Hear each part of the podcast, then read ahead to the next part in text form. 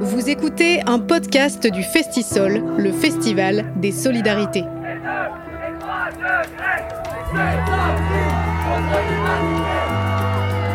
Les podcasts du Festisol, les solidarités dans vos oreilles.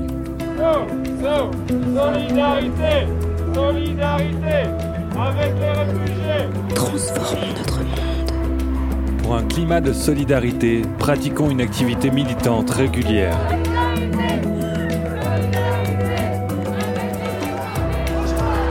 Les podcasts du Festisol, À l'écoute des solidarités.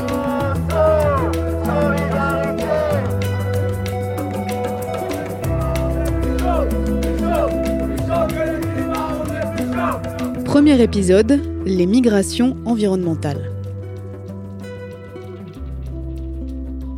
Le climat se dérègle et les conséquences touchent des femmes et des hommes à travers quantité de pays du monde.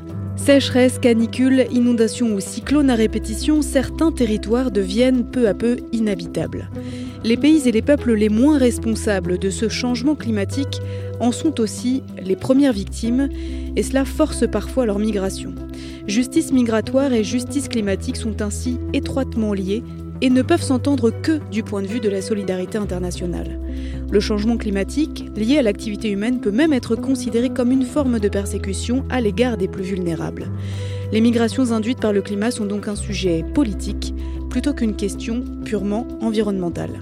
Pour discuter de ce sujet aujourd'hui, euh, nous accueillons Anzuman Sissoko. Anzuman Sissoko, euh, vous êtes euh, militant, porte-parole de la coordination parisienne des sans-papiers, mais aussi porte-parole de la coalition internationale des sans-papiers et des migrants. Bonjour à vous. Bonjour. Marine Denis, vous êtes doctorante en droit international public à l'université Sorbonne Paris-Cité et enseignante à Sciences Po Grenoble. Sur, vous travaillez notamment sur le rôle des, du Haut Commissariat aux réfugiés, le HCR, et de l'Organisation internationale pour les migrations, rattachée à l'ONU, euh, dans la protection juridique des personnes déplacées par le changement climatique. Bonjour à vous. Bonjour. Vous écoutez le podcast du Festisol. Transformons notre monde. Anzuman Sissoko, euh, quel lien vous faites et comment vous articulez justement ces deux questions, celle euh, de la défense des droits des personnes sans papier et cette question de la justice climatique, des questions climatiques? Est-ce que c'est pour vous une question, euh, des questions qui sont reliées justement dans votre travail de militant? Alors moi, je suis originaire du Mali. Je suis en France depuis 27 ans. Et avant de partir du Mali, j'ai étudié jusqu'au bac. J'ai fait le bac au Mali en 86. De 86 à 93, ça fait 7 ans. Et ces 7 ans, moi et mes frères, on est sept frères et demi-frères. Nous avons travaillé, parce que nous, on est des cultivateurs. On, fait partie d'une région euh, du sud de la région des Cailles, qui est frontalière avec euh, la Guinée. Donc c'est le département le plus important en termes de pluviométrie. Mais au début des années 70, on a vu la sécheresse arriver parce que nous, on n'a pas assez de moyens autres que la terre pour survivre de l'agriculture avec la main. On n'a pas de machine, on n'a pas de tracteur, on n'a pas d'engin à moteur. On travaille avec le, le, bras, la charrue à un moment donné avec des bœufs et des jeunes. Donc, euh, les pluies deviennent de plus en plus irrégulières. Donc, on a mis sept frères et demi-frères, on a mis sept ans à organiser mon voyage. Donc, la ration supplémentaire, ça s'appelle le, grenier d'abondance. C'est-à-dire, quand on enlève la ration alimentaire annuelle, le reste, on vend pour mettre de côté pour avoir le transport de quelqu'un pour arriver en Europe et aider la famille. Donc, du coup, on a mis sept ans à rassembler l'équivalent à peu près de, de 1000 euros. Donc euh, c'est comme ça que moi j'ai quitté le Mali pour venir en Belgique, en plus la France pour aider la famille. Donc pour moi, je me sens plutôt comme un réfugié climatique, plutôt un réfugié économique. Parce que s'il pleuvait chez moi, je ne serais pas là aujourd'hui. Et d'ailleurs, c'est ce que j'ai évoqué dans ma demande d'agile en 93 quand je suis arrivé. Mais comme ce sont des choses qui sont euh, même aujourd'hui, hein, c'est pas reconnu par les instances internationales. Ils s'en foutent du moment où tu te déplaces pour des raisons climatiques, pour des raisons économiques. Tout ce qui les intéresse, c'est euh, le déplacement pour des raisons politiques. Donc moi, j'ai toujours refusé cette connotation de, de migrants économiques. S'il pleuvait chez moi, s'il n'y avait pas de dérèglement climatique, je ne serais pas là. Donc c'est ça qui m'a intéressé à, s'approcher du CRID, à travailler avec Alternativa, avec tous ceux qui travaillent sur le climat. Et là, j'ai monté des associations en parallèle avec la lutte que je mène ici auprès des sans-papiers parisiens pour la régularisation, auprès des sans-papiers européens pour leur régularisation. J'ai aussi monté des associations pour lutter contre, contre ça. Il y a d'autres phénomènes qui sont arrivés avec l'extraction des multinationales qui utilisent des produits chimiques pour euh, voilà, détruire nos terres. Donc il y a tout un problème d'écosystème qui arrive et qui me pousse vraiment à, se battre sur ce, sur ce point-là. Alors on reviendra un peu plus tard sur la question de vos moyens de lutte, ce que vous employez, mais aussi ceux qui sont employés par les associations, les organisations euh, euh, comme le CRID, enfin comme celles qui sont membres euh, du CRID un, petit peu plus tard. Mais je voudrais vous poser une question maintenant à vous, Marine Denis. Quelle différence vous faites entre justement toutes ces terminologies, celle de réfugiés climatiques, celle de déplacés environnementaux, celle de migration environnementale, puisque ce sont des des, dénominations qui ouvrent certains droits ou pas et euh, qui ne sont pas employés de la même façon par les organisations internationales, par les journalistes, etc. Quelle différence vous faites entre toutes ces appellations? Vous partez d'un point de vue juridique. Aujourd'hui, euh, la migration environnementale, elle, elle est reconnue, entre guillemets, dans le champ du droit de la migration internationale, mais ce droit de la migration internationale étant lui-même très mou, étant constitué de beaucoup de principes directeurs, ce n'est pas forcément sur ce domaine-là qu'on va pouvoir construire une protection juridique forte. À l'inverse, on sait aujourd'hui aussi, enfin on le sait depuis toujours, que la Convention de Genève ne prévoit pas de dispositions relatives aux critères environnementaux et aux critères climatiques, ce qui fait qu'on ne peut pas juridiquement aujourd'hui parler de réfugiés climatiques. Par contre, euh, moi, j'utilise le terme déplacé dans mes travaux de recherche, comme un certain nombre d'autres juristes, tout simplement parce qu'en reconnaissant ce terme-là déplacé interne, on peut toucher aussi davantage euh, à l'arsenal des, droits humains. Et donc, on peut remettre un peu au devant de la scène le champ des droits humains euh, par lesquels les États sont aussi engagés. Et donc, en fait, tout dépend de, ce que vous souhaitez défendre. c'est compliqué de créer du droit, donc peut-être que parler de réfugiés climatiques, c'est très fort politiquement dans une démarche de plaidoyer, de sensibilisation auprès du grand public, et c'est une démarche politique qui, se, qui fait sens. la question, lorsque vous la alors, lorsque vous l'amenez devant le monde des juristes, c'est c'est la question de la crédibilité et de la validité de votre argumentaire. Donc c'est pour ça aussi que certains juristes essaient d'être un peu plus pragmatiques entre guillemets et d'utiliser les termes existants. Euh, et donc il y a aussi derrière cette question entre déplacés par exemple et migrants, il y a aussi une question de réception du message que vous voulez donner. Et aujourd'hui, fait l'objet d'une certaine, enfin, de nombreux débats dans des sphères de gouvernance et agite beaucoup de tensions, beaucoup de fantasmes.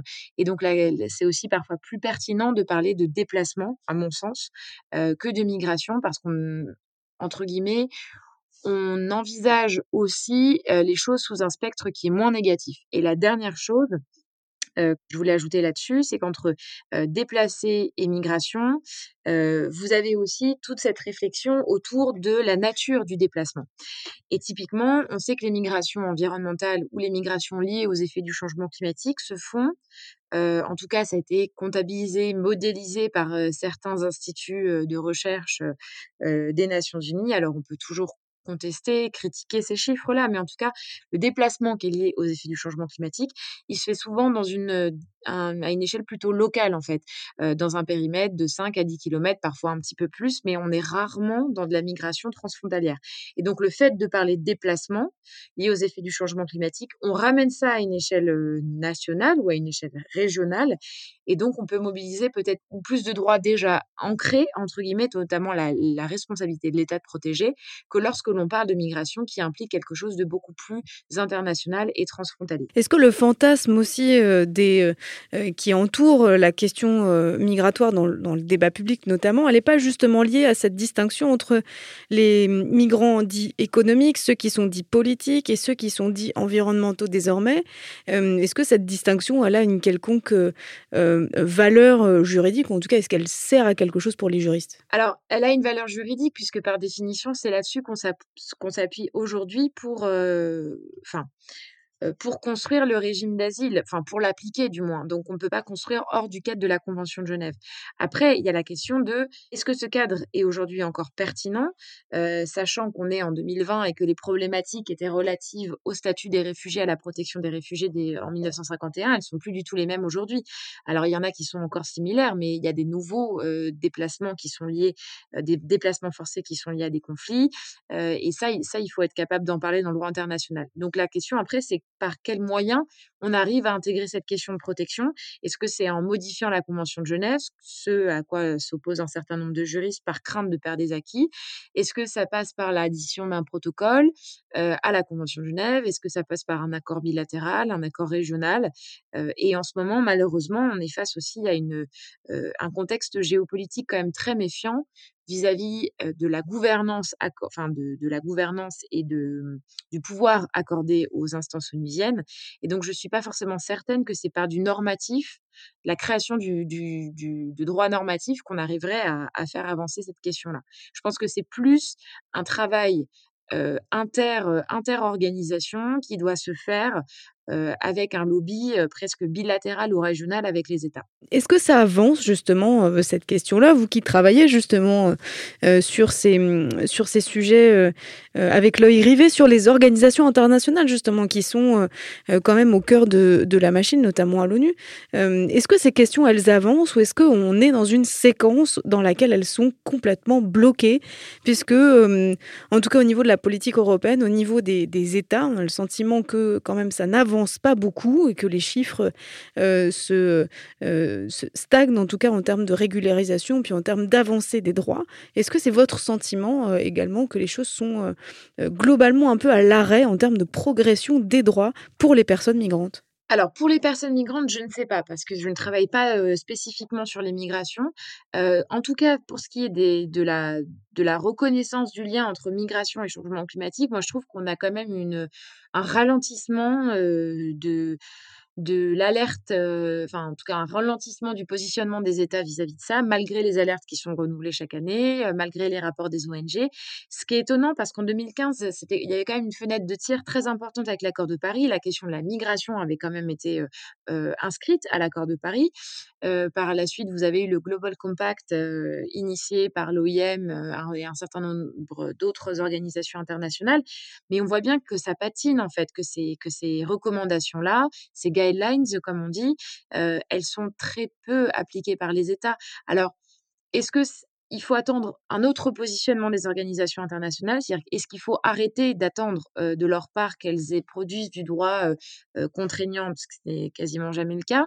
Est-ce qu'il faut les voir uniquement comme des agents diplomatiques internationaux qui arrivent de temps en temps à gagner des deals avec des États un par un? C'est peut-être ça qu'il va falloir commencer à envisager comme piste parce qu'il y a quelque chose de très frustrant. Euh, avoir pendant quelques années ce sujet des migrations environnementales assez haut dans l'agenda onusien et puis complètement redescendre. Alors là, aujourd'hui, euh, il va falloir être très attentif pendant la prochaine COP au lien qui va être fait entre santé, environnement et droits humains parce que je pense que c'est aussi par cette voie-là, par ce triptyque-là qu'on peut arriver à intégrer la question de la migration.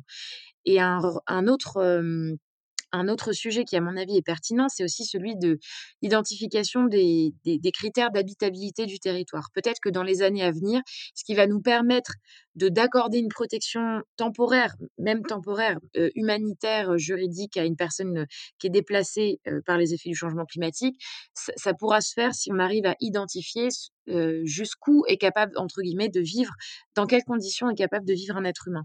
C'est-à-dire, typiquement, cet été à Bagdad, quand il a fait 54 degrés, est-ce qu'on considère que des humains peuvent vivre à long terme dans, un, dans, de telles conditions? Et moi, là-dessus, je crois beaucoup, notamment au rapport du GIEC, en fait, qui peuvent nous aider aussi, nous donner des billes scientifiques pour qu'ensuite en droit, on traduise ça en disant, mais voilà, là, au-delà de telle limite, on touche aux limites, enfin, on touche aux, capacités de l'être humain de vivre dans des conditions dignes, et, donc la migration devient entre guillemets une nécessité.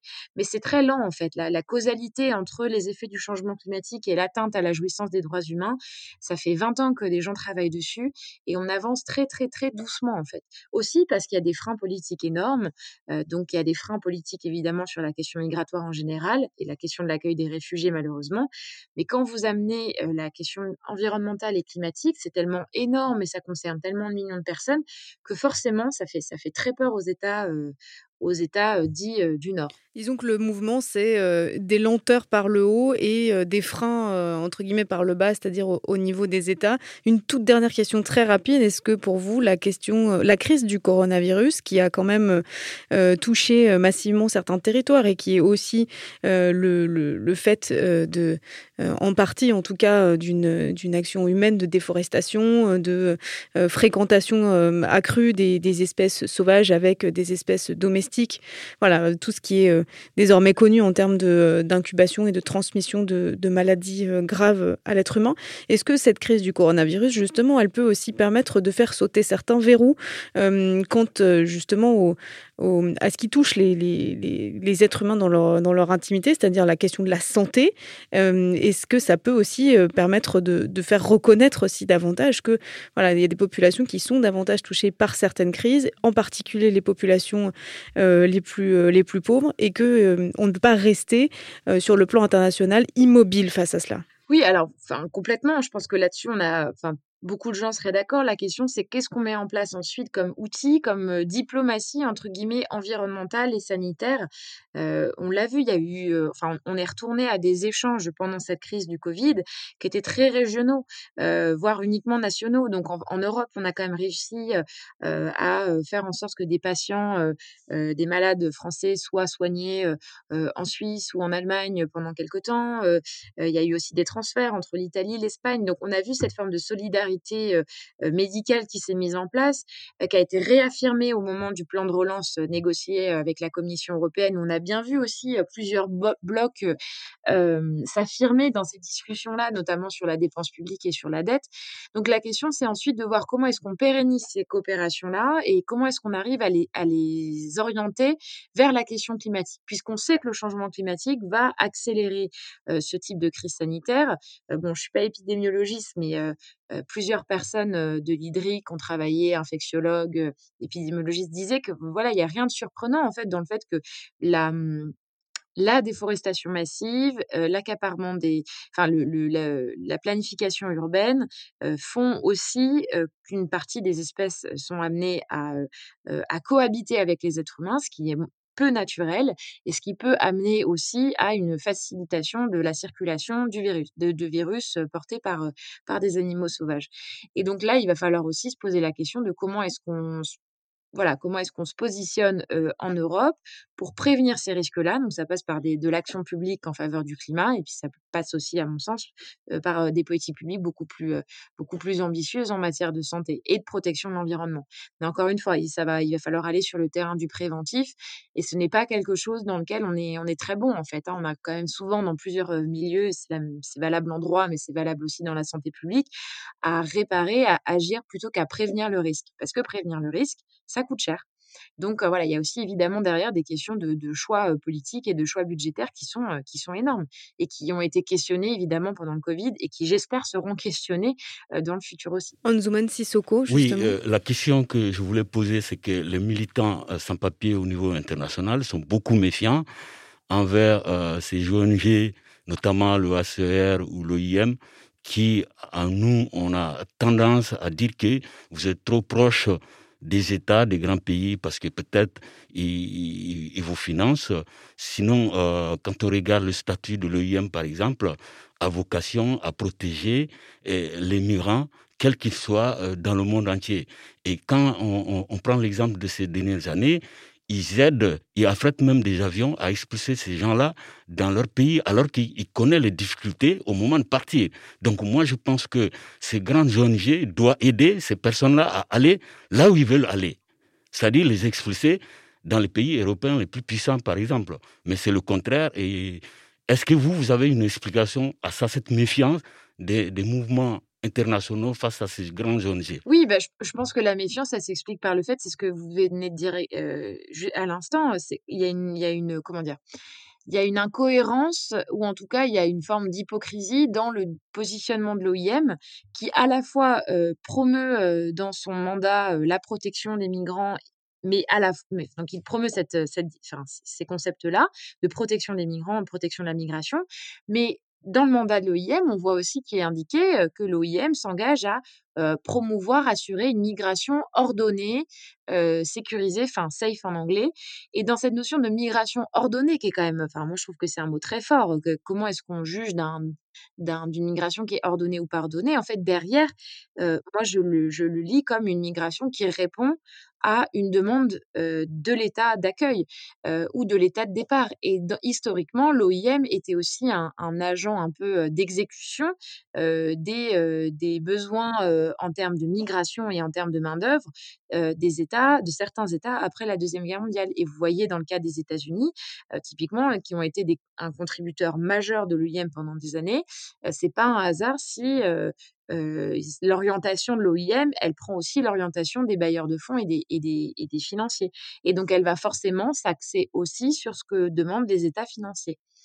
Et c'est toujours ce même problème des organisations internationales. Pour le HR, c'est quand même moins vrai parce qu'on est sur une agence inter-État qui existe en tant que telle et qu'il y a une obligation des États de contribuer au HR. Alors le problème, c'est lorsque les États baissent leur contribution, ce qui est quand même le cas euh, depuis plusieurs années, mais on, a une, forme de statut indépendant. L'OIM est une, une espèce d'agence euh, financée par des États ou, sur des, des, appels à projets. Donc le jour où les États ne mettent plus de financement dedans, l'organisation meurt.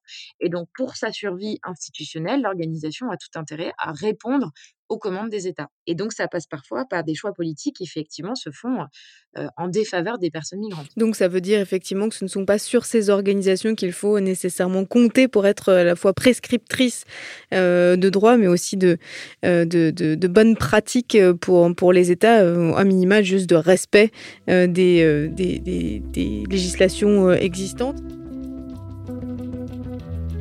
Avec le changement climatique, toute une série de cadres d'analyse n'a plus de sens, comme les frontières et la souveraineté. Que veut dire la souveraineté nationale à Tuvalu quand les côtes du pays sont grignotées par la mer en raison du mode de vie d'autres pays à l'autre bout du monde? Que veut dire le concept de frontière quand la géographie des cartes est complètement redessinée? Les migrations environnementales nous disent qu'aujourd'hui, le futur et le présent des populations sont complètement transformés à cause de facteurs sur lesquels ils n'ont plus aucune prise.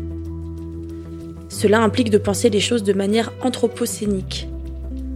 Notre place sur cette planète ne s'arrête pas à nos frontières nationales et notre responsabilité en tant qu'humain ne s'arrête pas à des frontières géographiques ou générationnelles.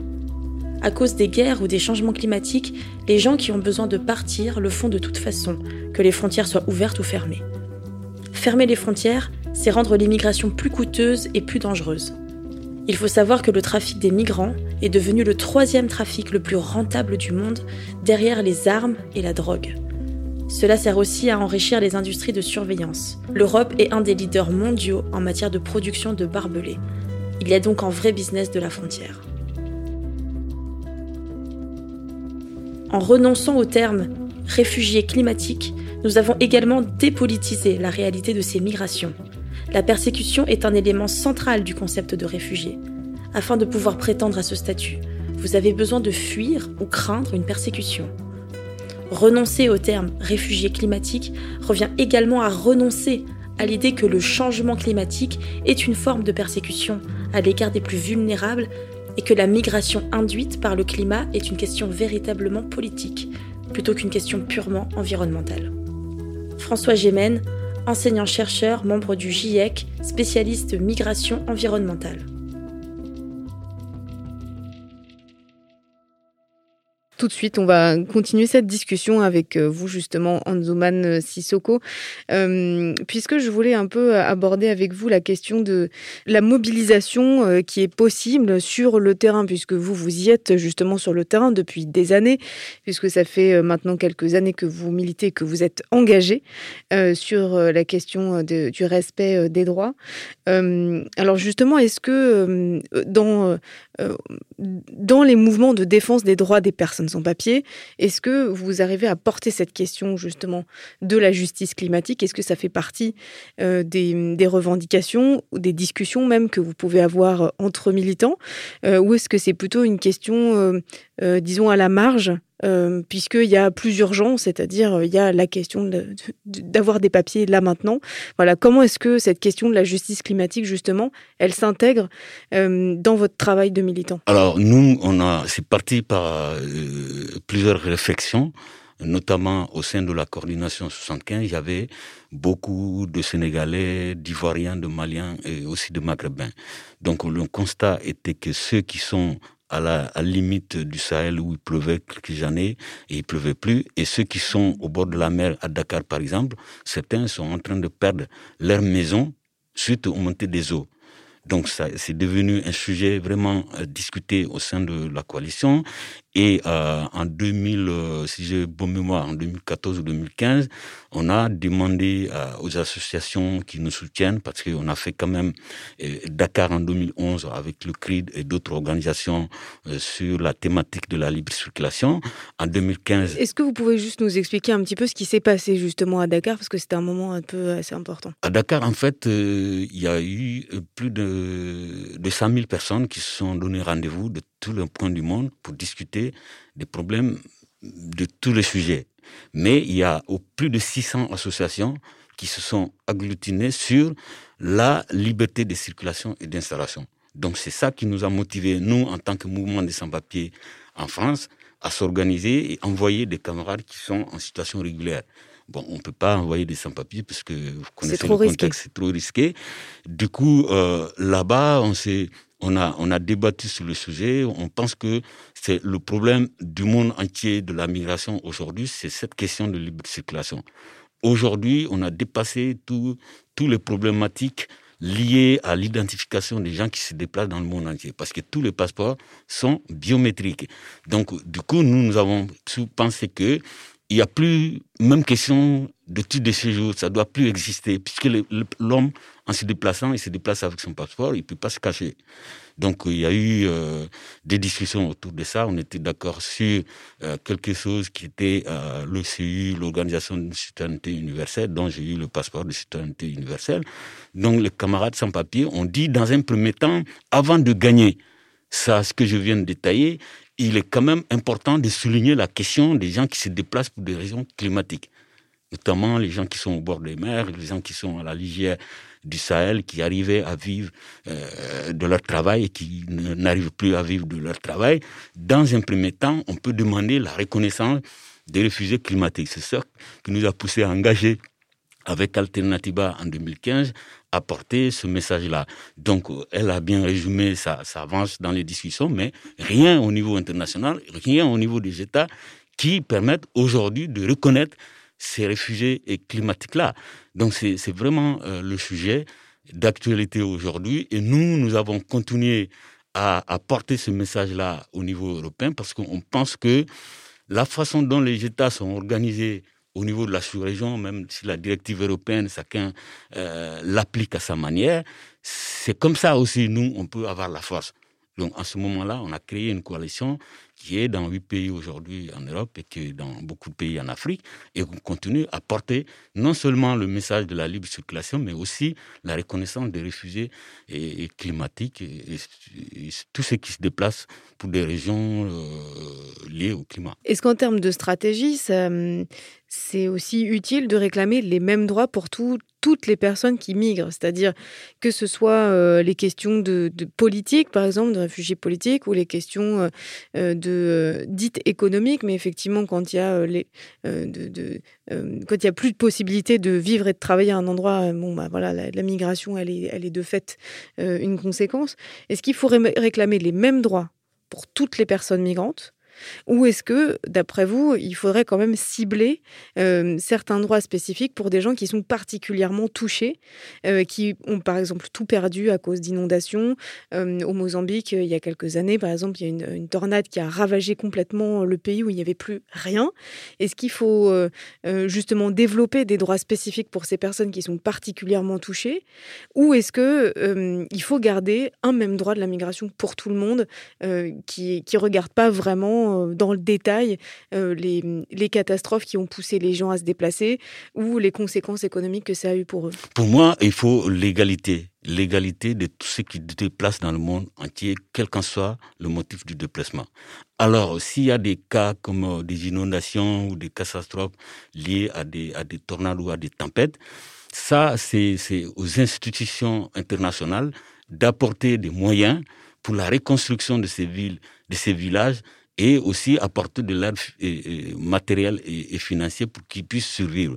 Mais pour tous ceux qui se déplacent dans le monde entier, moi je pense que on doit être au même pied d'égalité, d'égalité dans la mesure où euh, chacun euh, se déplace pour des raisons X ou Y, donc on n'a pas à, classifier. Mais en attendant d'obtenir ça, je ne suis pas opposé à ce qu'on reconnaît plus facilement des gens qui sont touchés par des inondations ou des, catastrophes qu'on a vues euh, à Nice récemment. Si c'était si c'était dans un pays pauvre, c'est grave, c'est catastrophique. Mais comme c'est en France, il y a beaucoup de moyens.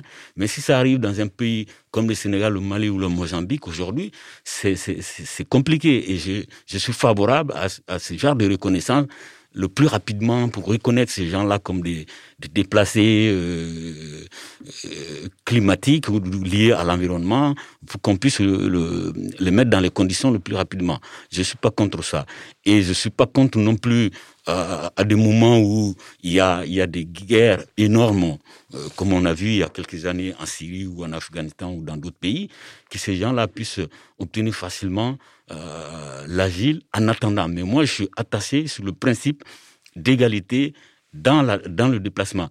Pourquoi il n'y a pas de, de, de, de, gens qui se déplacent dans le monde entier, qui sont français, allemands, anglais ou, ou américains, et qui, qui ont des problèmes dans, dans les autres pays? Parce que eux, ils arrivent à se déplacer avec le passeport avec le passeport, ils ont la possibilité de, de, de renouveler les visas à tout moment. Nous, c'est non. Et, c'est là où il y a un problème. Parce que euh, si euh, euh, dans l'humanité, on traite l'un mieux par rapport à d'autres, parce que lui, il n'est pas né dans le bon pays, ou il n'est pas né dans un pays riche, ça, ça pose toujours des frustrations. Et pour moi, c'est les lobbies financiers internationaux qui ont mis ce système-là aux États.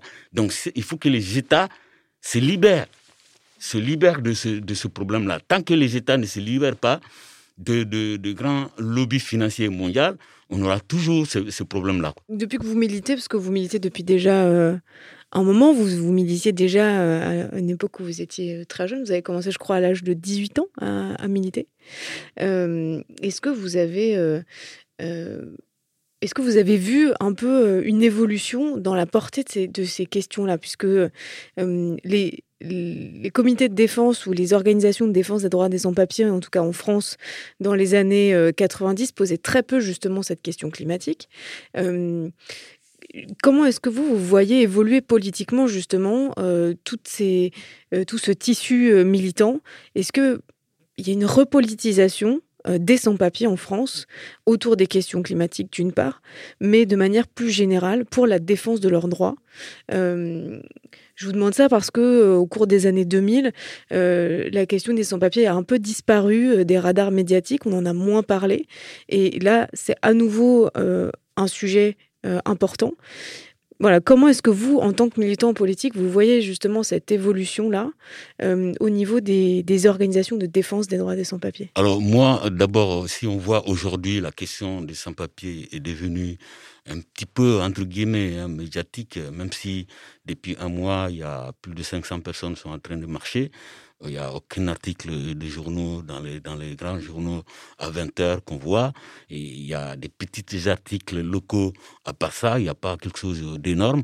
Donc, euh, on peut se poser la question du journalisme à, à l'avenir dans le monde entier. Parce que le journalisme, c'est relater l'actualité, les faits, Et il y a un fait aujourd'hui, depuis le 19 septembre, plus de 500 personnes marchent de, de, de cette ville différents en direction de Paris. Et d'ailleurs, elles, parlent pas. elles vont arriver. Elles vont arriver le 17 octobre. Voilà, le samedi 17 octobre à Paris. Aucune télévision n'en parle, aucune grande presse nationale n'en parle. Et pourquoi personne n'en parle d'ailleurs? Est-ce que pour vous, c'est que c'est euh, en termes d'opinion publique un sujet qui apparaît comme pas suffisamment important pour qu'on en parle encore? Non, c'est suffisant parce que c'est devenu un, thème assez électoraliste. C'est pour ça, c'est un sujet tabou. Tout le monde court derrière le, le Rassemblement national et qui fait que la question de régularisation, la question de soutien aux, migrants devient tabou. Le Rassemblement national est aujourd'hui le principal parti eh, d'opposition en France. En termes de, de voix au niveau des sondages, c'est plus important que ceux qui sont au pouvoir. Donc ça, pose un réel problème. Il faut de l'audacité, il faut une volonté politique pour renverser cette situation. Alors, ce qui a un petit peu atténué la situation, c'est que euh, nous sommes dans un contexte sanitaire compliqué et que on a, on a vu pendant ces confinements-là, de deux mois de confinement, il y avait des camarades qui étaient dans des hôpitaux qui sont brancardiers. Il y en a même des, gens qui étaient des aides-soignantes et des infirmiers alors qu'ils sont docteurs dans leur pays d'origine parce que leur diplôme n'est pas reconnu en France. Il y a des, des agents de nettoyage dans les hôpitaux, dans les EHPAD, ces personnes-là sont en première ligne, au même titre que les infirmiers. Des études ont montré que ces gens-là étaient des sans-papiers, sans compter les éboueurs dans la rue, sans compter les caissiers et les caissières. Les livreurs. les... livreurs euh, qui ont été recrutés massivement euh, à un moment donné, au moins en fin, en fin marche, pour pallier au fait que beaucoup de gens ne sortaient pas pour aller manger. Déjà, les restaurants sont fermés. Donc, tout ça a fait que maintenant, euh, au lieu de dire on est en première ligne, mais euh, dans l'opinion, on est d'accord qu'ils sont en deuxième ligne. Et d'ailleurs, le gouvernement, il veut accélérer la naturalisation de ceux qui ont travaillé pendant le confinement. Mais merde, ceux qui ont travaillé pendant le confinement et qui n'ont pas de papier, est-ce qu'on est dans un pays d'égalité? Donc tout ça, ça montre qu'il y a un réel problème. Je prends l'exemple euh, des rétentions. Moi, quand je suis arrivé en 93, les rétentions étaient de 7 jours de 7 jours, aujourd'hui, on est à 90 jours. C'est un surenchère depuis 74. Ça fait bientôt un demi-siècle où on nous fait du surenchère, la sécurité, la sécurité. Ça ne marche pas. Malgré que les gens, ils meurent dans le désert, ils meurent dans la Méditerranée, ils continuent quand même à partir. Parce que s'il n'y a aucun espoir dans leur pays d'origine, la seule solution, c'est de partir. Même si c'est au péril de leur vie. Donc, pour moi, la solution, c'est de reconnaître ces gens-là. Ils sont ici avec nous. Il faut il faut le minimum. Le minimum, c'est quoi? Qui est un toit, qui est un lit dans un coin où peut dormir. Depuis une vingtaine d'années, la politique qui est, qui est menée en France aussi, aujourd'hui, c'est casser les foyers. Les foyers, je peux vous dire, le foyer Ribara, par exemple, ça représente tout le Mali. Tu pars au foyer Bara, tu trouves des gens de toutes les régions. Donc c'est tout, un pays qui disparaît parce qu'il y a des salles de réunion, il y a des salles de cours, il y a des salles de prière, il y a des salles de condoléances, il y a des salles pour faire les fêtes, il y a des salles de cuisine. Donc si ça, ça disparaît, c'est une catastrophe. Les primo-arrivants se servent de ces salles-là pour exister pendant quelques semaines, quelques mois. Après, ils deviennent autonomes, ils se font dans la population. Donc si la France casse tout ça, les gens, ils n'ont pas d'autre choix que de dormir sous nos ponts sous nos paliers. Est-ce que du coup, il y a, pas, il y a un vrai problème de, reconnaissance, c'est-à-dire que la reconnaissance des ce qu'on appelle les sans-papiers euh, n'a pas évolué depuis, depuis que vous êtes euh, vous-même militant en France? Vous, vous avez tendance à dire que c'est de pire en pire, mais que du coup, la cause des migrations, qui est donc en partie une question climatique, elle n'a pas contribué à une prise de conscience plus générale. Non, pour l'instant, on en parle beaucoup euh, et, merci beaucoup à ceux qui se battent sur ce sujet-là climatique parce que ça permet, et, les grands médias se, se ils en parlent, et les États euh, se réunissent autour. Mais concrètement sur le terrain, pour l'instant, il n'y a pas d'effet.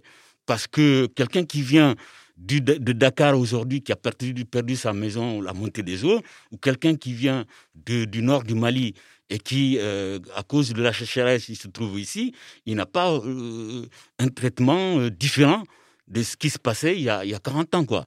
Donc pour nous, le fait d'en parler est important. Peut-être un jour, ça nous permettra d'avoir des droits sur ce point-là, mais pour l'heure, c'est assez insuffisant. Donc il faut redoubler d'efforts, il faut assez continuer à mobiliser. Et c'est ce que nous faisons. Et la nouvelle technologie qui est arrivée, que ce soit sur Facebook, sur WhatsApp, Instagram et autres, permet aujourd'hui de mobiliser sans tenir des réunions physiques. Et c'est raison pour laquelle on a réussi à mobiliser plus de 10 000 personnes le 30 mai avec une manifestation interdite par la préfecture, imposée. Donc moi je pense aujourd'hui... Mais qui était une grande manifestation oui, une grande euh, manifestation. Ce sont les Français qui devraient imposer le droit de manifester. Mais en France, c'est les sans-papiers qui ont imposé le droit de manifester, qui est inscrit dans la Constitution. Donc ensuite, le 20 juin, on a remis une couche avec 50 000 personnes. Malgré ça, le gouvernement ne dit rien. Parce qu'il voit derrière lui le Front National, le Rassemblement National. Donc ça pose un grand problème politique en France. Et moi, je suis certain, il faut de l'audace, il faut le courage de dire ces gens-là sont nos voisins, ces gens-là, ils, ont des qualités, ils ont des compétences. C'est mieux d'utiliser ces qualités, ces compétences-là, au lieu de les abandonner dans la rue. Au contraire, ça crée des frustrations entre Français parce qu'on va reprocher aux politiques qui font rien, on va reprocher au gouvernement qui font rien, alors que tous les systèmes de solidarité qui existent dans les foyers sont cassés, on ne peut plus squatter. Il y a la loi des réquisitions qui est là, mais qui n'est jamais appliquée. Du coup, on considère que ces gens-là, du moment où ils sont pas, ils sont déboutés du droit d'agir, ils ne doivent plus exister, mais ils sont là. Que fait-on?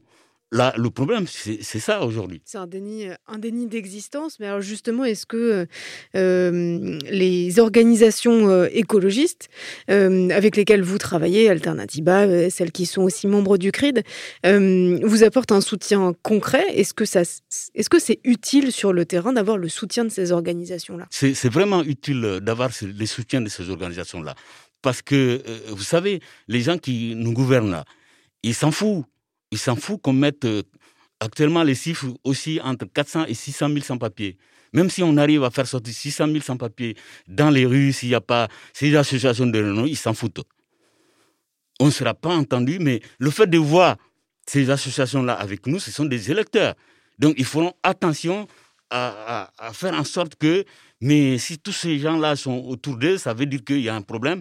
Essayons de voir comment on peut y arriver. Donc, moi, je tire chapeau à ces, à ces associations qui sont assez courageuses dans un contexte politique euh, euh, pas possible, mais il faut, il faut continuer, il faut élargir. Raison pour laquelle, depuis 3 4 ans, nous, on se dit, on est un mouvement de sans-papiers, mais on ne peut pas euh, tout seul arriver à trouver une solution. Donc, il faut faire le pont avec les, les, les, les, foyers, les résidents des foyers qui se battent pour leurs droits, tout ce que je viens de citer, qui sont cassés, et aussi tous ceux qui se plaignent des violences policières, par exemple, du racisme, des discriminations et autres.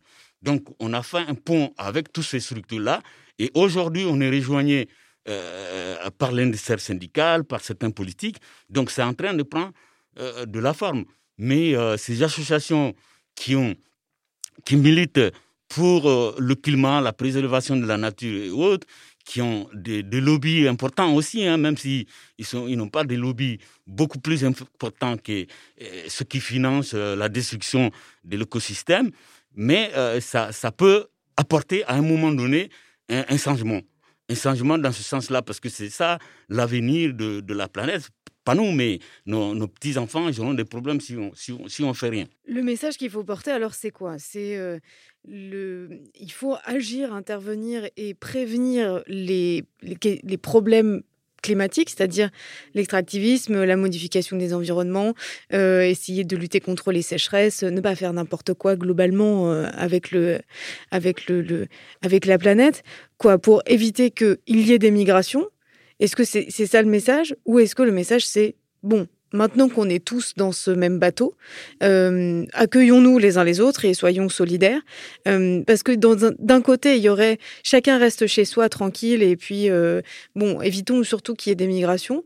Et de l'autre, il y a un message plutôt un, un, peu plus solidaire, c'est-à-dire que si les migrations ont lieu et elles ont lieu, il faut qu'elles se passent bien ou du mieux possible. Voilà, quel est le, message que stratégiquement vous, vous, vous, trouvez prioritaire à porter aujourd'hui? Pour moi, la priorité, c'est lutter contre le réchauffement climatique, lutter contre tout ce qui détruit la nature, parce qu'il y a beaucoup plus de gens qui se déplacent aujourd'hui dans le monde liés à ça que des guerres. Donc pour moi, si on travaille sur ce fond-là, il y a beaucoup de gens... Voilà. Exactement. Donc, ces, gens-là, il y aura beaucoup de gens qui ne vont pas se déplacer. Et ce compte le fait qu'on on, on, arrête l'immigration. On ne peut pas arrêter l'immigration. Les gens, ils se déplacent pour des régions euh, d'études, pour des régions de, de recherche, pour d'autres régions qui, qui, qui, qui n'est pas économique. Quoi. Donc, euh, arrêter l'immigration, c'est pas bon. Et, et, pour les pays qui, qui sont en voie de développement, c'est important pour ces gens-là d'aller voir c'est les pays développés, comment ça marche pour qu'ils puissent euh, faire. Donc, si on est arrivé à un certain niveau d'immigration aujourd'hui, parce qu'il n'y a plus d'aller-retour, et s'il n'y a pas d'aller-retour, les pays les plus développés sont, sont, sont comment dirais-je, sont remplis, en fait, les gens, ils, ils viennent se former, après ils partent pas parce qu'il n'y a plus de possibilité de revenir. Donc, à mon avis, c'est là où il faut travailler pour inciter les gens à, à venir se former, à partir et revenir quand ils ont envie. Tant qu'il n'y a pas cette liberté de mouvement au niveau de la migration, on aura toujours des problèmes. Et moi, je pense que la, question climatique, c'est un, grand sujet et qu'il faut euh, prendre à bras le corps euh, tout le monde. Vous écoutez le podcast du Festisol. Transformons notre monde. Quand j'ai visité ces zones affectées par les effets du changement climatique, ce que j'ai pu apprendre des locaux m'a montré que partir de leur lieu d'origine est la dernière chose qu'ils veulent. Ils ne veulent pas quitter leur terre et vivre dans de grandes villes. Ils veulent juste vivre paisiblement sur leur propre terre. Et quand il n'y a plus d'espoir, surtout quand leur terre est emportée avec les rivières, avec l'érosion, où vont-ils aller? Parce que leur terre n'est plus là. Pour les gens au Bangladesh, la migration est un moyen d'adaptation aux impacts du changement climatique. Rebecca Sultana, bénévole, Youth International and Social Development Society. Citation issue de la web-série documentaire sur les migrations climatiques, réalisée par Lucie Pellissier, Marine Denis, Pablo Piette et Olivier Le Soleux.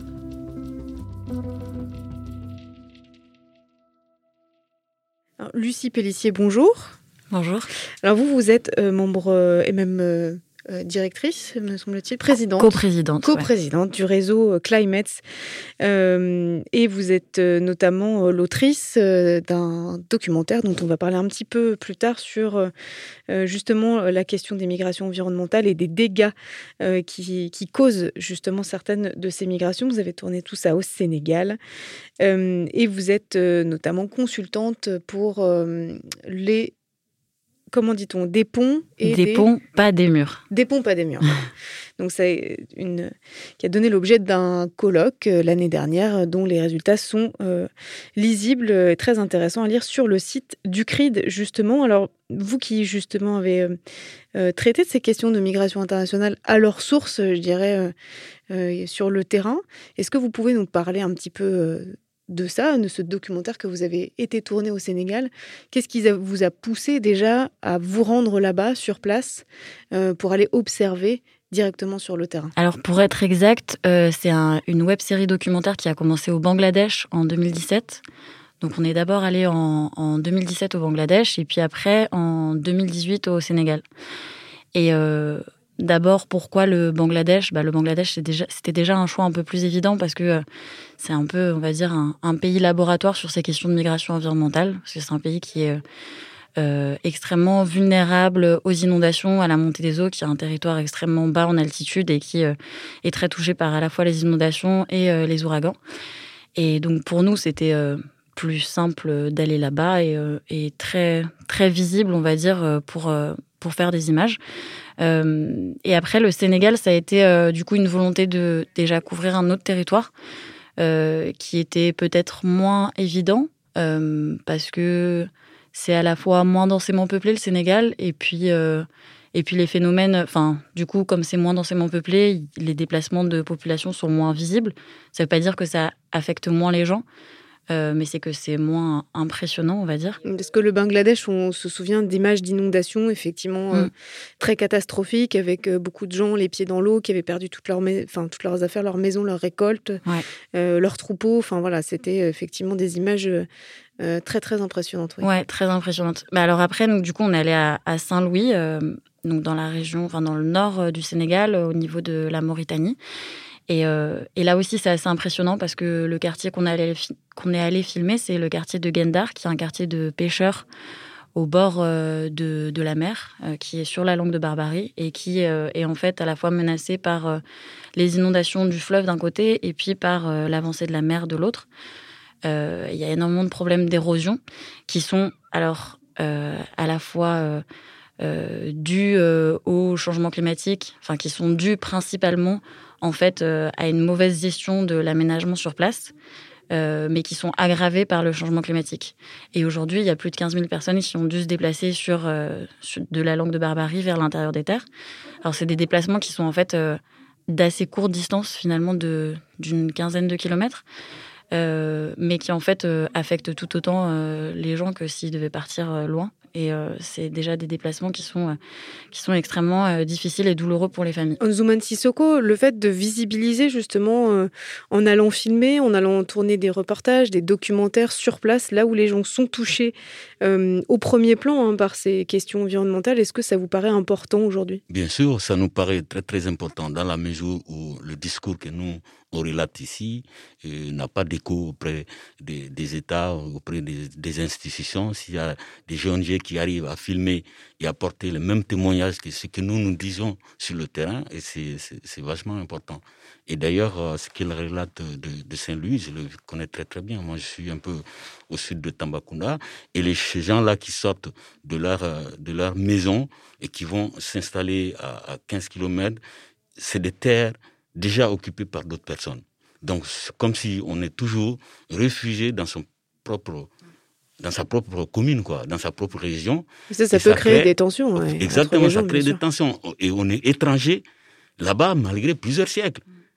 Les ancêtres de ces, de ces, personnes déplacées seront considérés toujours comme des étrangers parmi parmi les premiers qui sont, qui, sont là. Quoi. Et ça, c'est un réel problème. Dans le documentaire que vous avez, euh, que vous avez fait, justement, euh, vous mettez l'accent aussi sur cette visibilisation des, causes euh, des, des, migrations.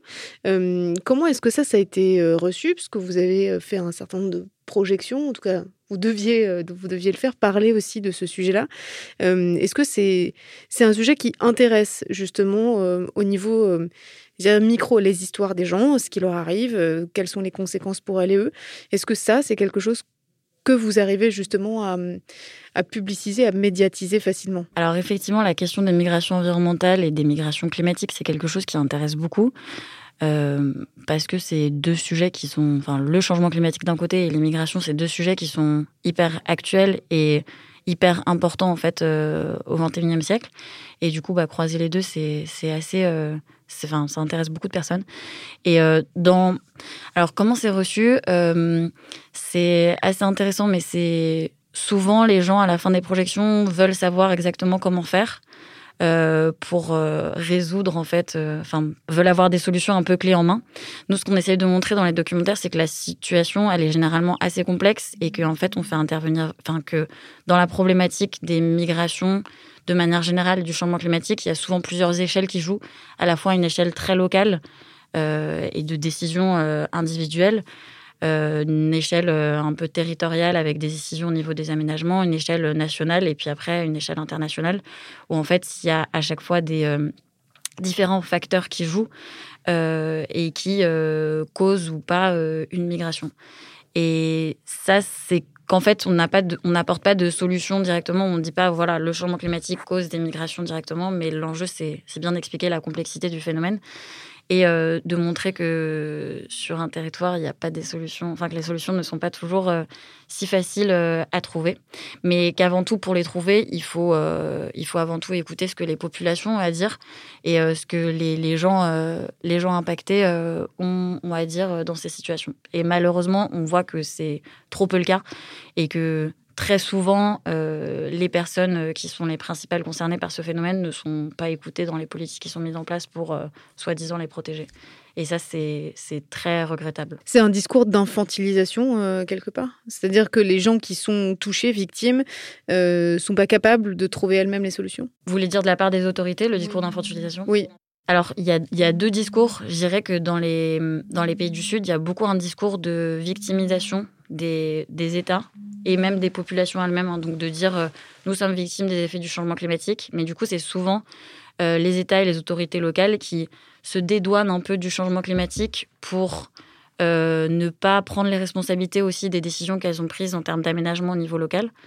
Et ça, c'est aussi un, problème pour les populations qui, du coup, en fait, ne savent plus qui, qui, qui est accusé. Et en fait, on, la, la, responsabilité, elle est un peu diluée, en fait, entre les, les différentes personnes qui, qui, peuvent, qui pourraient être responsables. et puis après, après, ce qui se passe souvent, c'est que, voilà, donc il y a un discours de victimisation et à la fois, il y a aussi un discours où on ne sait pas forcément, où les populations ne savent pas forcément les, donc, qui, euh, enfin, à qui s'adresser en fait pour, euh, pour résoudre euh, ces problèmes en fait. Qui aurait le pouvoir justement de faire, de faire évoluer la situation. Euh, Anzuman Sissoko, peut-être une toute dernière question avant de vous laisser, vous laisser filer, mais sur cette, cette variété justement des des interlocuteurs à qui s'adresser pour euh, faire bouger les choses. Euh, de votre côté, tout à l'heure, vous disiez on ne fait pas confiance ou très peu confiance aux organisations internationales, en tout cas pour prescrire du droit et protéger les personnes qui sont, euh, euh qui sont euh, en migration aujourd'hui et qui sont déplacées. À qui est-ce que vous feriez confiance ou quels sont pour vous les interlocuteurs, les interlocutrices privilégiées, celles et ceux qui sont les plus efficaces et en tout cas avec qui vous voyez un peu les choses bouger aujourd'hui? Alors moi, je fais confiance au, terrain. Je fais confiance aux associations qui sont le terrain au même titre que nous, de faire bouger les choses. Parce que nous, tout seuls, on n'arrivera pas. Et si on est mélangé avec d'autres associations, avec euh, des petits, euh, entre guillemets, ONG qui sont pas trop euh, euh, phagocytés par les États, excusez-moi du terme, mais ces associations, ces syndicats, ça peut être un porte-voix pour essayer de faire comprendre que les choses vont très très mal au niveau climatique, qu'il faut dès maintenant prendre des solutions nécessaires. C'est ça que moi je confie. J'ai pas du tout confiance à, ces, à ces ONG. Le ACR, par exemple, quand on était à Dakar et à, Tunis, euh, du moins en 2013, avait, avait, avait laissé, avait, avait laissé euh, des réfugiés dans le camp au sud de la Tunisie. Au moment où le Forum social mondial clôturait, et euh, on, a, on a même organisé une manifestation ici pour aller devant le HCR. Donc moi je crois à ces associations parce que si on dit des, des choses concrètes et qui, y a un doute, ces associations ont la capacité, la possibilité d'aller sur le terrain voir la réalité. Et en ce moment-là, ça peut, l'exemple du film, c'est un peu ça. Et ça, en construisant beaucoup de choses comme ça ensemble, ça permet de bouger les lignes. Et ces associations, à qui doivent-elles s'adresser aujourd'hui? Est-ce qu'elles doivent s'adresser aux États? Est-ce qu'elles doivent s'adresser, par exemple, en France aux préfectures, qui sont la représentation de l'État? Est-ce qu'il vaut mieux s'adresser euh, aux mairies? Est-ce qu'il vaut mieux s'adresser au niveau de la région, du département? Voilà, à quelle échelle, euh, pour vous, aujourd'hui, c'est le plus efficace de faire pression euh, dans le combat qui est le vôtre? Pour nous, c'est les États qu'il faut s'adresser. Une préfecture, euh, c'est l'administration. L'administration ne peut pas bouger les lignes. L'administration est là uniquement pour respecter ce que euh, les, élus au niveau euh, des députés à l'Assemblée ont, veut. Donc c'est à ce gens-là qu'il faut s'adresser, à ces, ces institutions internationales-là qu'il faut s'adresser. Et à un moment donné, ça va s'entendre. Et une plus euh, il a l'opinion adhère à la chose, plus c'est facile à ces, à ces politiques-là de, de changer. Tant qu'on n'a pas fait un travail de terrain pour essayer de mobiliser l'opinion pour ces différentes causes-là, peut-être pas directement en disant que voilà, passer par les sans-papiers, mais passer par la question climatique, c'est quelque chose qui va toucher tout le monde. Euh, regarde, le Covid ne cherche pas quand tu es riche ou pauvre, que tu es noir. Euh, non, ils attaquent à tout le monde. Donc, les règlements, dérèglements climatiques aussi, c'est ça. À un moment donné, ça va toucher à, des pays. On a vu euh, récemment des inondations ou des tempêtes qui font des ravages dans des pays développés. Et ça, tout ça, c'est lié à au dérèglement climatique. Donc je pense que en travaillant sur, ça, et ça permet aux États de prendre conscience et de dire euh, il faut changer nos comportements.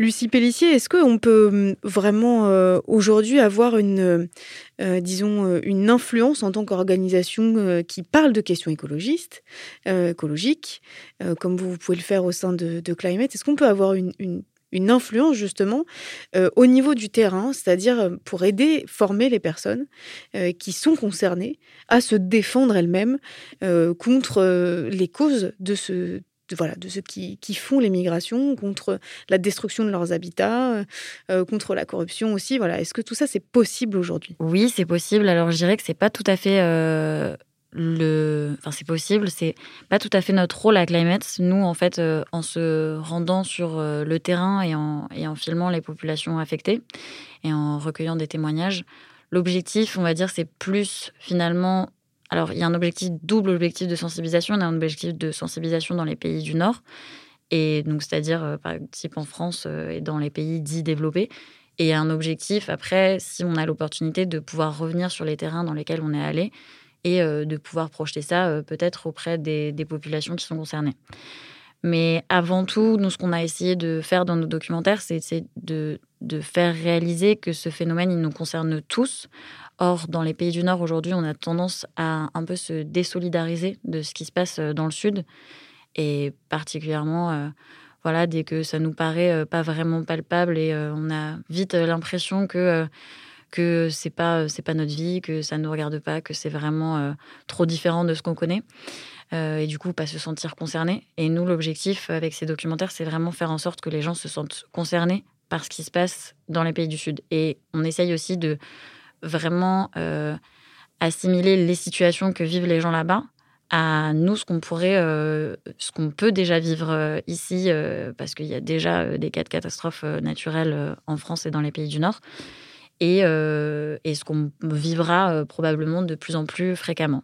Alors effectivement, pas avec euh, les, mêmes, les mêmes impacts et pas avec les mêmes manières de pouvoir se protéger par la suite, mais on, vivra tous ce même type de phénomène. L'objectif, c'est donc d'aller, enfin, de visibiliser tout ce qui se passe en termes de conséquences, mais est-ce que c'est aussi de, de rendre aussi plus visible la responsabilité que les pays du Nord, donc les pays occidentaux dans lesquels les films seront projetés et dans lesquels ils sont diffusés, euh, de dire qu'il y a une responsabilité aussi, puisque les entreprises qui vont euh, euh, manger le sable sur les côtes africaines sont aussi en partie des entreprises françaises, que les compagnies minières qui vont opérer en Afrique centrale et en Afrique de l'Ouest sont aussi des, entreprises au moins en partie à capitaux euh, français.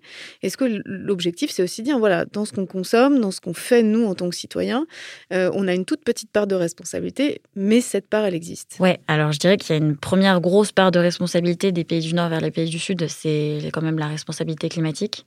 Euh, donc notre responsabilité en tant que gros pollueur par rapport à des pays qui si on prend l'exemple de l'Inde et le, du Bangladesh pardon, et du Sénégal, c'est deux pays qui, euh, qui consomment très peu euh, de CO2 par habitant.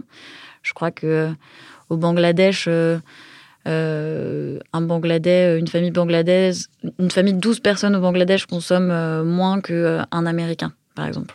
Voilà. En même temps, c'est pas difficile vu que les Américains consomment à peu près plus que l'intégralité de la population mondiale.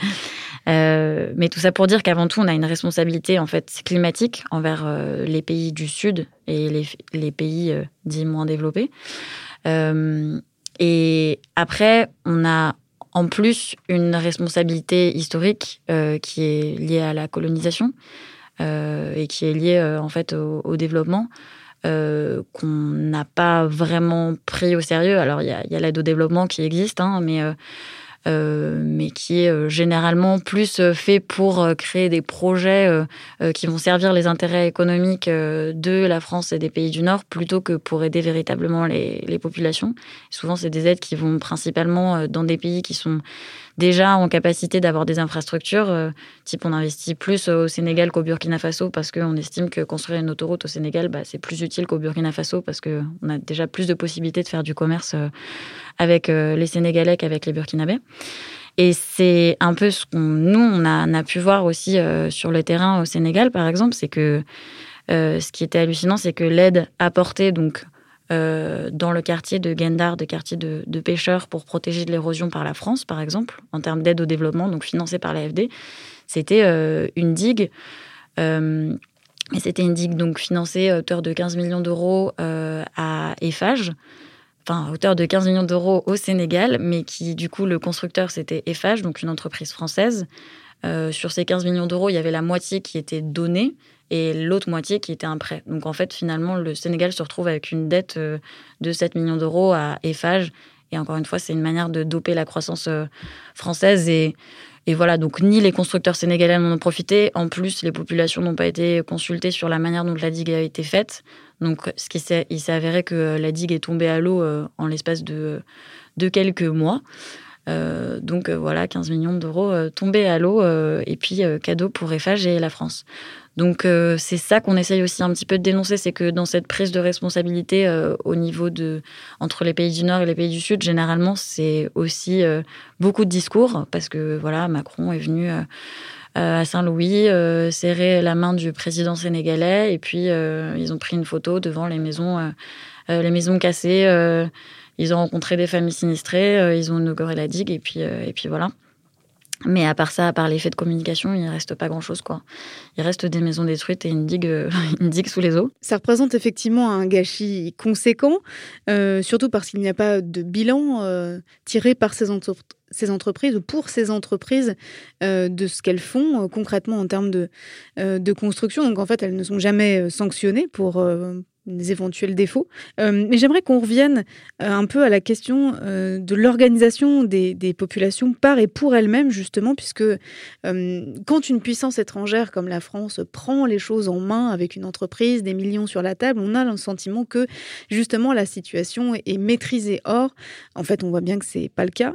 quels sont les outils dont vous disposez dans le réseau Climate, qui est un réseau de jeunes, justement pour contribuer à, à la fois une prise de conscience, mais peut-être aussi à une organisation euh, des, peuples par et pour eux-mêmes, euh, à la fois ici, euh, mais là-bas également. Alors, pour vous parler peut-être un peu plus précisément de Climate, Climate, c'est une organisation de jeunes pour les jeunes.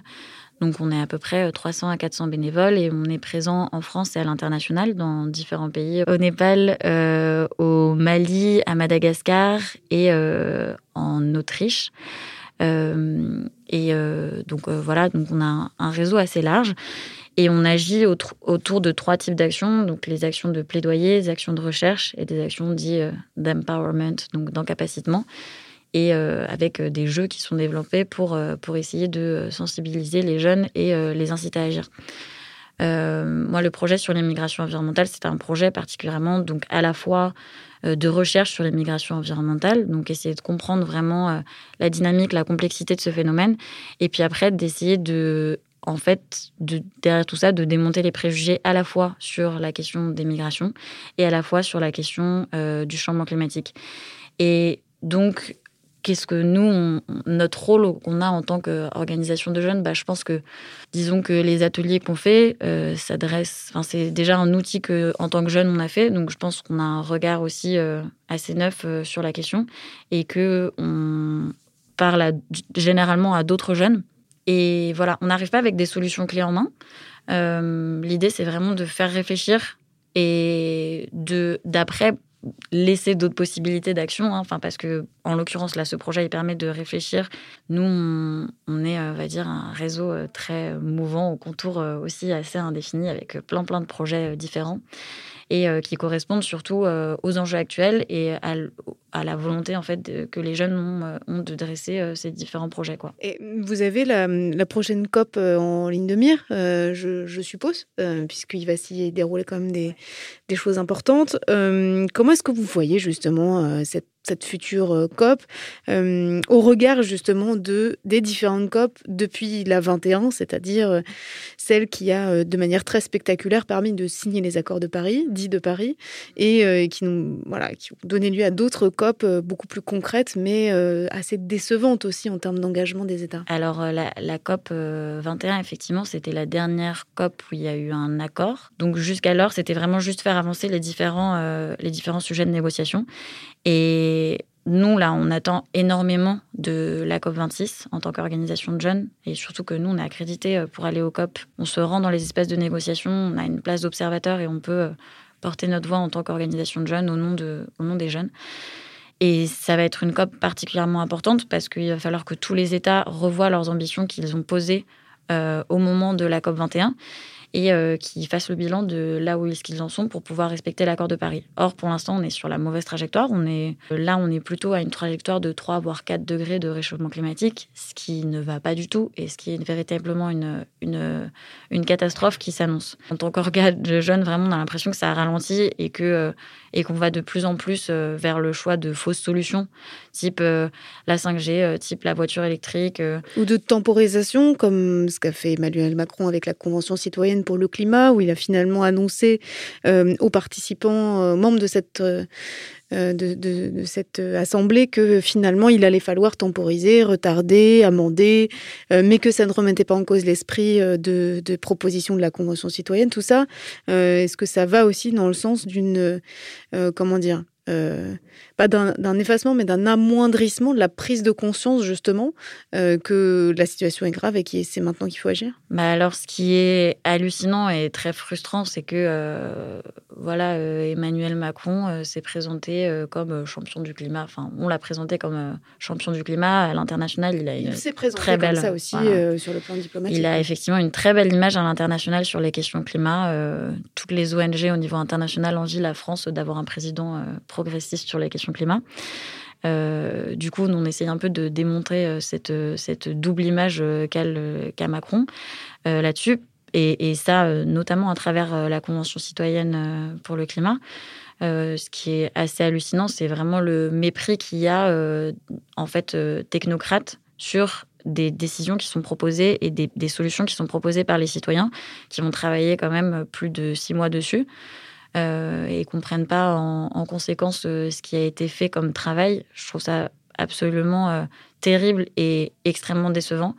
Je dis pas que j'attendais énormément d'Emmanuel Macron, mais que, en tout cas, la Convention citoyenne pour le climat est quand même un espace d'échange de citoyenneté hyper intéressant. Euh, et c'est un peu, c'est du jamais vu en fait en France. Donc pour nous, c'était vraiment super intéressant. On a passé, on a porté beaucoup d'espoir là-dessus. Après, moi, je trouve que les enfin les, solutions qui sont portées, euh, elles sont bien limite pas assez ambitieuses, mais genre déjà dix fois plus ambitieuses que ce que pourrait proposer le, gouvernement aujourd'hui. Et euh, mais pour l'instant, si on n'est même pas prêt à, à, prendre ce genre de mesures, bah en fait, ça veut dire qu'il y a un complet déni de la situation et de, ce qui va se passer en fait. Est-ce qu'il y a un complet déni aussi de cette question des migrations climatiques à l'intérieur euh, de cet ensemble-là, puisque euh, dans les propositions de la Convention citoyenne, pas un mot sur la question des migrations climatiques ou vraiment très à la marge.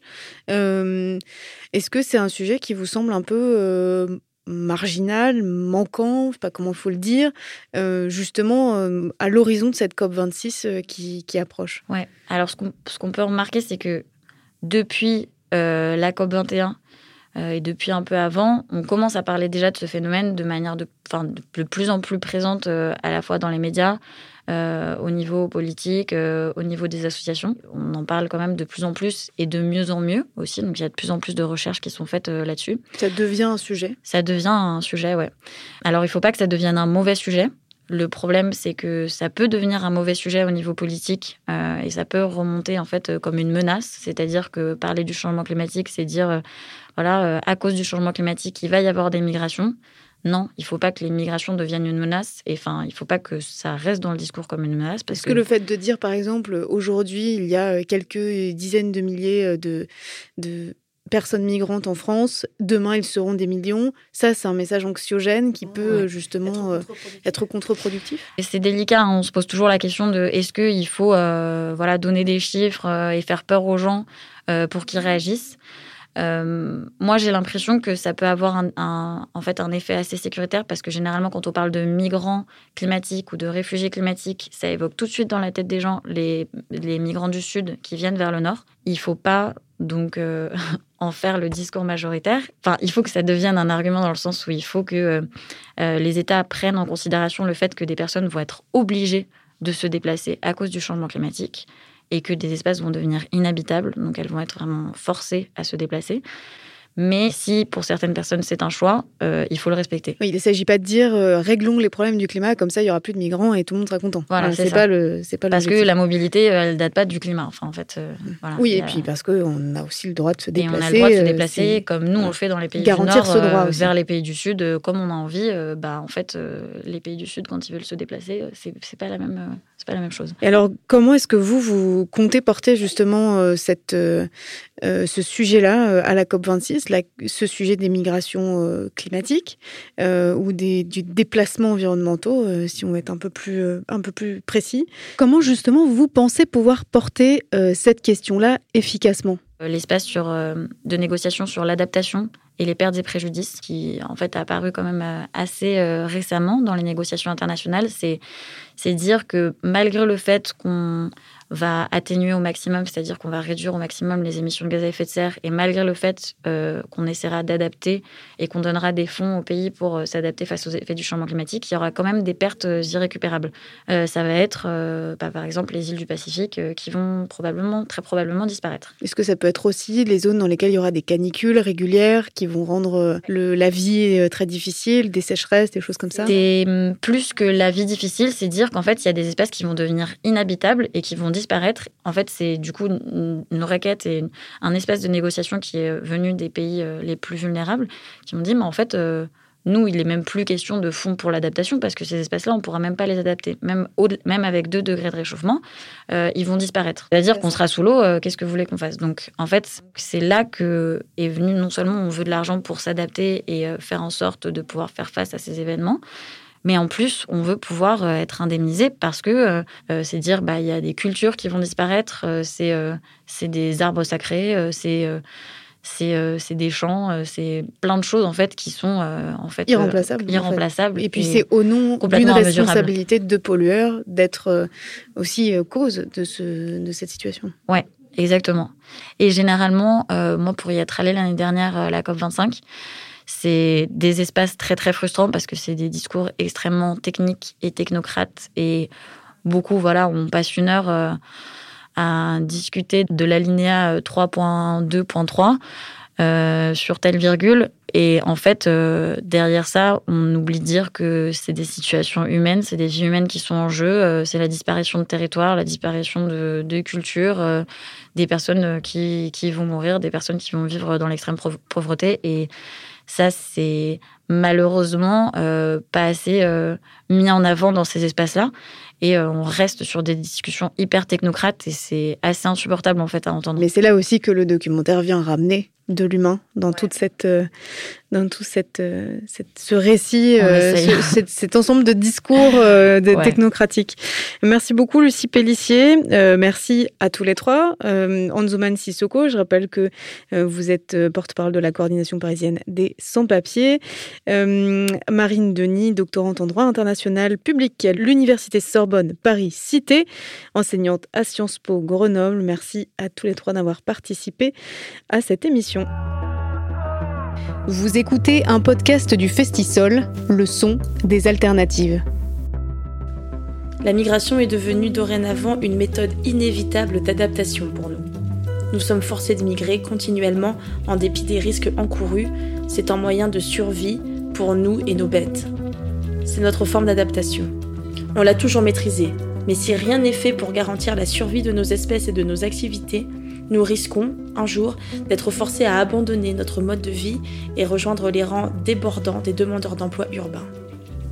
Nous vivons à double monde, je le sais, tu le sais, comme on le dirait d'un double sens ou d'une double vie.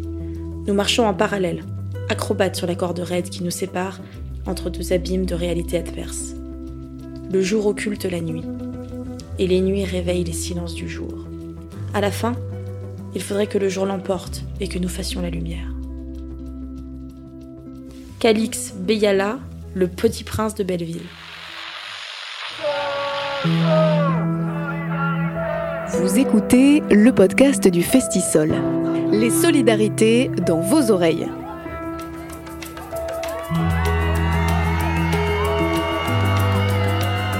Les podcasts du Festisol, le festival qui fait parler ensemble les solidarités. Solidarité Solidarité avec les réfugiés Transformons notre monde. un climat de solidarité, pratiquons une activité militante régulière.